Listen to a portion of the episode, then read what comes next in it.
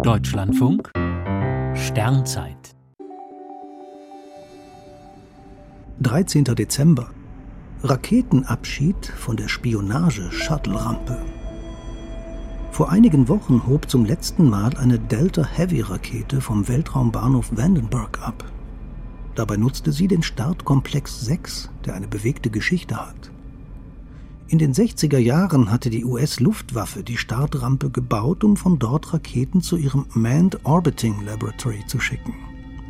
Astronauten sollten vom bemannten Orbitallabor aus Spionage betreiben.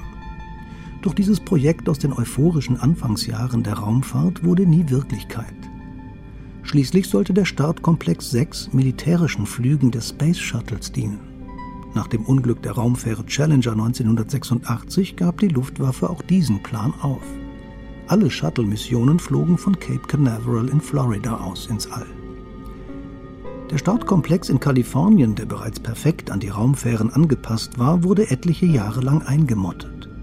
Nach drei Starts der kleinen Athena-Rakete kam Slick 6, wie das Personal des Weltraumbahnhofs die Rampe nennt, für die große Delta-Rakete zum Einsatz.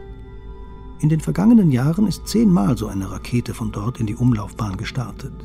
Dabei ging es zumeist darum, Aufklärungssatelliten im All auszusetzen. Nun ist auch diese Ära zu Ende. Das Unternehmen SpaceX nutzt zwar weiterhin den Weltraumbahnhof Vandenberg, hat für seine Falcon 9 Rakete aber eine andere Startrampe gemietet. Was aus Slick 6 wird, ist noch unklar aber die Fachleute sind optimistisch, dass die turbulente Geschichte des hochmodernen Startkomplexes noch lange nicht zu Ende ist.